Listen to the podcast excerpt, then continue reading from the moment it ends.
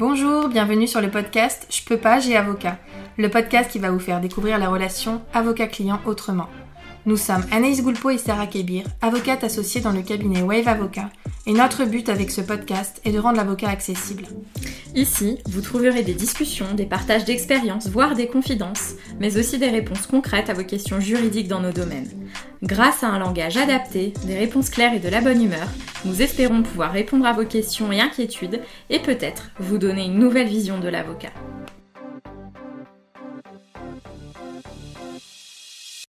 Bienvenue dans ce nouvel épisode, particulièrement dans la série Je peux pas, j'ai prud'homme. Aujourd'hui, on va continuer notre chronologie. On s'est laissé avec l'audience de jugement et ce temps du délibéré, donc de l'attente de la décision des juges. Donc aujourd'hui, on y est. On reçoit enfin la décision. Comme d'habitude, je fais une petite parenthèse pour vous indiquer qu'il y a énormément de cas particuliers et de spécificités. Je vous donne ici les grandes lignes. Euh, de la manière dont ça se passe le plus traditionnellement possible.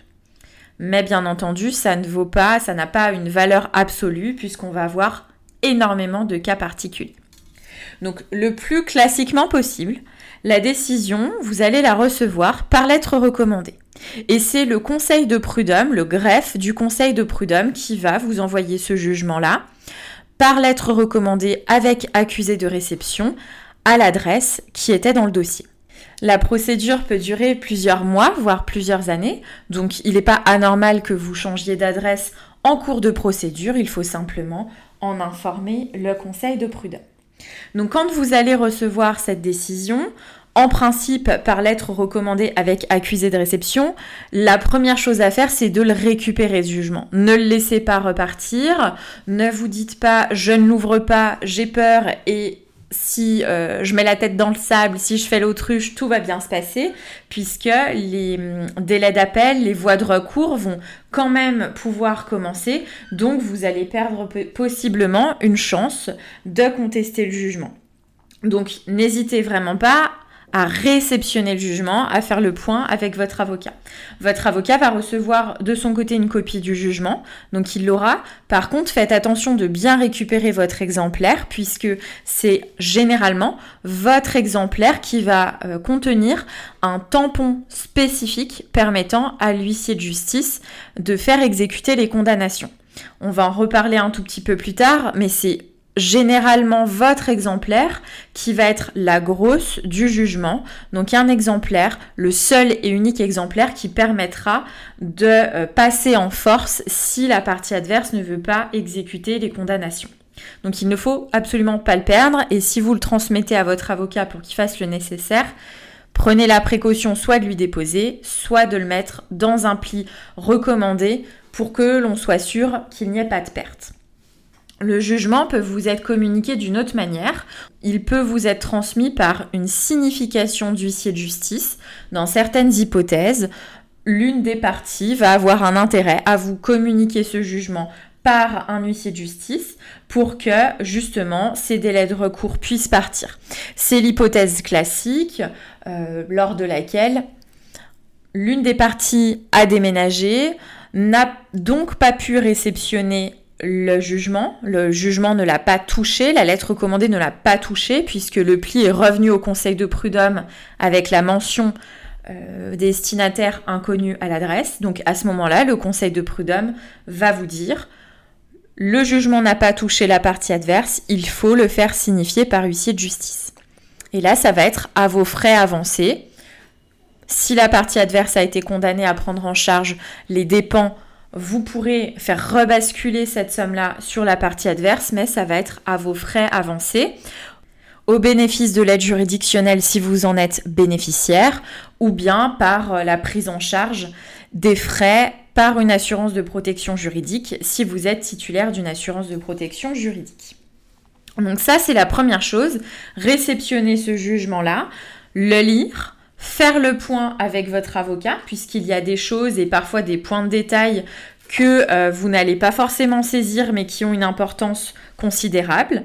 Et ensuite, voilà, se poser, ne pas réagir à chaud. Donc ça, c'était une partie sur la forme, la réception du jugement. Sur le fond du jugement, il y a plusieurs points justement très précis à analyser.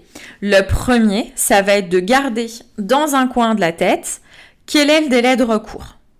Il y a parfois certaines décisions qui n'ont pas de, délai de recours, de délai d'appel. On dit qu'elles sont rendues en dernier ressort. Il va être possible de les contester uniquement devant la Cour de cassation, mais c'est extrêmement rare en droit du travail. Donc, dans l'hypothèse la plus classique, on va garder à l'esprit que, à partir du moment où le délai d'appel a commencé, tout le monde aura la possibilité de faire appel pendant un délai de un mois. Le point de départ du délai ne sera pas le même, mais tout le monde va pouvoir avoir la possibilité de faire appel. La partie qui est considérée comme perdante, la partie qui est considérée comme gagnante aussi, hein, si on raisonne comme ça. Admettons que euh, vous ayez eu euh, une décision favorable parce qu'elle elle reconnaît et elle juge que votre licenciement est abusif, vous allez peut-être avoir un intérêt à faire appel parce que le montant des dommages et intérêts n'est pas suffisamment élevé, à votre sens, ou parce que le jugement oublie de prononcer la condamnation au rappel de salaire pendant la mise à pied. À l'inverse, si euh, le jugement a reconnu votre licenciement comme étant bien fondé, mais euh, qu'il condamne votre employeur à vous payer des heures supplémentaires, eh bien peut-être que votre employeur va vouloir faire appel sur les heures supplémentaires. Donc il va falloir prendre vraiment condamnation par condamnation ou débouté par débouté pour savoir est-ce qu'il est opportun de faire appel ou non et sur quoi on va faire appel. Sachant que si je fais appel, la partie adverse va avoir un intérêt à faire appel sur autre chose. Donc parfois, il faut aussi raisonner en opportunité. Donc le délai d'appel, on se le garde dans un coin de l'esprit. Est-ce qu'on fait appel ou pas? Et pour ça, on va regarder plusieurs choses. On va regarder la motivation de la décision. Et là, l'appui et l'analyse de votre avocat va être très important. Est-ce que le jugement est motivé? Est-ce que la décision des juges repose sur un raisonnement qui est bien ficelé, qui vise bien l'ensemble des éléments du dossier et qui permettra à la cour d'appel d'aller dans le même sens? Ou bien est-ce que le jugement est très lapidaire manque de motivation, n'a pas tenu compte de certains éléments qui auraient pu faire pencher la balance dans l'autre sens. Donc véritablement, est-ce que la décision, est-ce que le jugement en lui-même est motivé ou est-ce qu'il laisse la porte ouverte à ce que la cour d'appel, quand elle va reprendre l'entier dossier, puisse aller dans l'autre sens? Ce qu'il faut bien avoir ici à l'esprit, c'est que quand on reçoit le jugement, il faut se demander si on peut le critiquer. On sait pas de se dire, bah en fait j'ai raison, les conseillers prud'homo ont fait n'importe quoi. C'est est-ce que je peux émettre une critique objective sur le raisonnement des conseillers prud'homo, sur leur raisonnement juridique, sur leur appréciation juridique et factuelle aussi, pour déterminer si oui ou non j'envisage de faire appel. Donc la motivation. Concernant les sommes, il faut regarder en détail s'il s'agit de condamnation en brut ou en net. Vous allez peut-être vous dire que s'il y a une condamnation à 3000 euros euh, net, ça vous convient, mais que si c'est 3000 euros brut, ça vous convient pas tellement. Donc ça, c'est important aussi. Faites bien le point. Posez la question à votre avocat si ça n'est pas précisé dans le jugement. Quid de ces sommes-là? C'est quand même pas la même chose. Est-ce qu'elles seront soumises au prélèvement à la source ou pas? Donc tout ça, il faut poser la question si votre avocat ne vous le dit pas spontanément, puisque ça peut avoir une incidence sur votre compréhension du jugement et sur votre appréciation du jugement. Et le troisième point le plus important, ça va être l'exécution provisoire. Est-ce que ce jugement est exécutoire tout de suite? Est-ce que je peux faire exécuter les condamnations? Est-ce que je peux obtenir les sommes ou pas dans l'attente de ce qui va se passer? Est-ce que si je fais appel, je vais être payé quand même? Est-ce que, si votre, employeur fait appel, il va devoir payer les condamnations ou pas en attendant la décision de la cour d'appel? Donc ça, euh, c'est un petit peu technique. Sur certains points, l'exécution provisoire, c'est-à-dire l'obligation d'exécuter les condamnations, même s'il y a un appel, va être de droit. Ça va être automatique par principe. Alors que sur certaines condamnations, bah, ça va nécessiter que le Conseil de prud'homme l'ait expressément prévu dans son jugement. Donc ça, c'est aussi un point un peu compliqué à appréhender qui va nécessiter que votre avocat vous explique. Et ça dépend de chaque jugement et de chaque décision.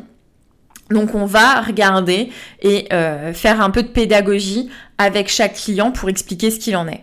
Par principe, le paiement à ce qui s'assimile à du salaire doit être payé même s'il y a un appel, dans la limite de 9 mois du salaire de référence. Euh, c'est un petit peu dangereux puisque, mais ça on fera un épisode vraiment juste là-dessus. Si jamais vous êtes payé, ça n'est que provisoire. Donc si la cour d'appel vient euh, infirmer, vient estimer qu'il n'y avait pas lieu de vous verser cette somme-là, vous allez devoir rembourser ça immédiatement, parfois avec des intérêts. Donc on va euh, devoir faire très attention dans l'appréciation de cette exécution provisoire. En tout cas, ce qui s'est passé, c'est que vous avez reçu le jugement, vous êtes allé le chercher, vous avez bien conscience que cet exemplaire est très important. Vous le conservez précieusement. Vous informez votre avocat parce qu'il est possible qu'il n'ait pas reçu le jugement d'une manière ou d'une autre. Hein. Parfois, ça peut se perdre. Donc, faites bien un petit, euh, un petit scan, envoyez ça à votre avocat. Prenez un rendez-vous pour en discuter, même un rendez-vous téléphonique rapide. Laissez le temps quand même à votre avocat de prendre connaissance du jugement. Ça, c'est important. Moi, très souvent, on m'appelle, bon, bah, voilà, j'ai eu le jugement. Ah bah, moi, je l'ai pas encore. Et sans l'avoir sous les yeux, c'est très compliqué de pouvoir vous répondre ou vous dire ce qu'il en est. Parce que le jugement a sa propre rédaction. Vous allez peut-être avoir compris que vous avez eu gain de cause alors que vous avez lu le début du jugement qui reprend les demandes qu'on a faites pour vous. Ou bien à l'inverse, vous allez peut-être penser avoir été débouté des choses qui étaient importantes pour vous, alors que vous avez lu la partie qui concerne les demandes adverses. Donc, laissez le temps à votre avocat d'avoir le jugement sous les yeux, d'en avoir pris connaissance, d'avoir fait sa petite analyse, euh, même dans les grandes lignes, avant de le contacter. Et puis ensuite va venir la phase de l'exécution de ce jugement. Donc l'exécution de ce jugement, ça va être prendre attache avec la partie adverse pour obtenir ce qui doit être exécuté immédiatement si euh, c'est opportun et si vous le souhaitez, et savoir aussi si la partie adverse entend faire appel ou pas. Parfois, on a pour euh, stratégie de se dire on fait pas appel, on se contente du jugement parce que bon, il me donne il donne pas droit à tout ce qu'on a demandé, mais c'est quand même pas si mal et puis on n'a pas envie de tout refaire juger devant la cour d'appel. On n'a pas envie d'y passer deux, trois ans. On veut tourner la page, donc on s'en contente. Par contre, si la partie adverse fait appel, dans ce cas-là, quitte à subir la procédure, on va nous-mêmes faire appel sur un certain nombre de points. Ce qu'il faut savoir enfin pour prendre cette décision-là, c'est que si vous obtenez un jugement, il n'y a pas la possibilité de euh, faire échec ou d'empêcher la partie adverse de faire appel si elle le souhaite. Si c'est un jugement qui, euh, dont il est possible de faire appel, c'est pas parce que vous avez eu gain de cause que vous allez dire maintenant c'est bon, on arrête tout. La partie adverse va pouvoir faire appel. Donc il faut quand même, quand on saisit la juridiction, se dire je pars peut-être sur plusieurs années parce que si j'ai gain de cause, peut-être que la partie adverse fera appel et on sera soumis a l'obligation de suivre cette procédure en appel et c'est une procédure avec représentation obligatoire donc il va falloir être assisté. Donc ça il faut s'y projeter quand même. C'est pas quelque chose qui est infini. On peut pas faire appel cinq fois dans un même dossier.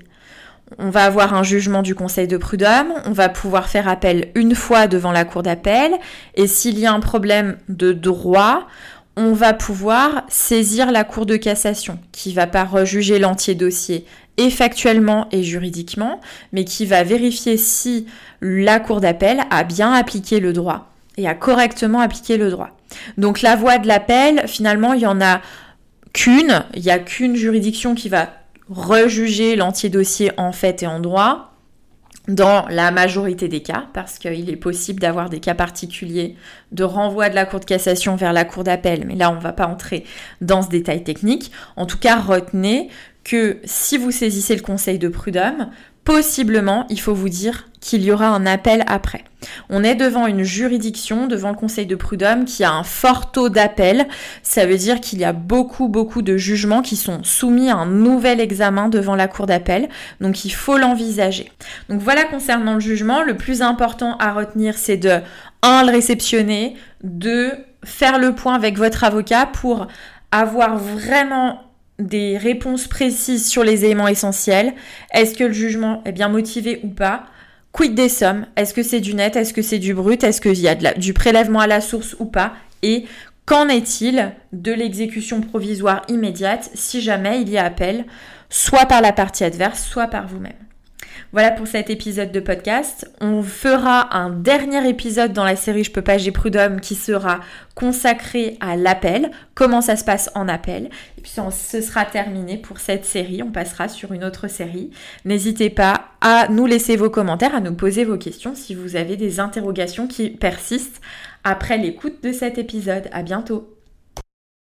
Merci d'avoir suivi ce podcast. Pour nous soutenir, n'hésitez pas à nous laisser une note et un commentaire sur les plateformes de podcast. Vous pouvez également nous retrouver sur les réseaux sociaux, Facebook, Instagram, LinkedIn et YouTube.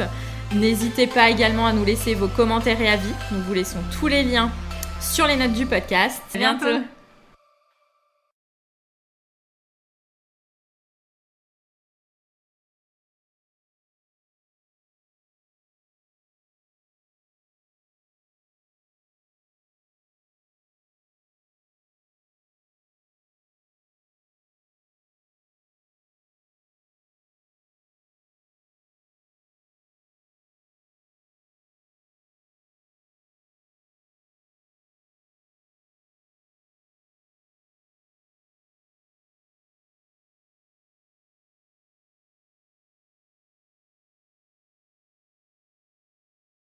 Pouvoir continuer de se dire les choses de manière très sincère et très honnête et juridiquement précise dans le but de favoriser toujours un règlement rapide, même si c'est après un jugement. On peut, après un jugement, estimer qu'il y a un meilleur accord que le jugement qui a été rendu. Alors le mieux, c'est effectivement de trouver un accord avant même que le juge soit saisi, mais il est des hypothèses dans lesquelles, après un jugement, on va trouver un meilleur accord même si c'est extrêmement.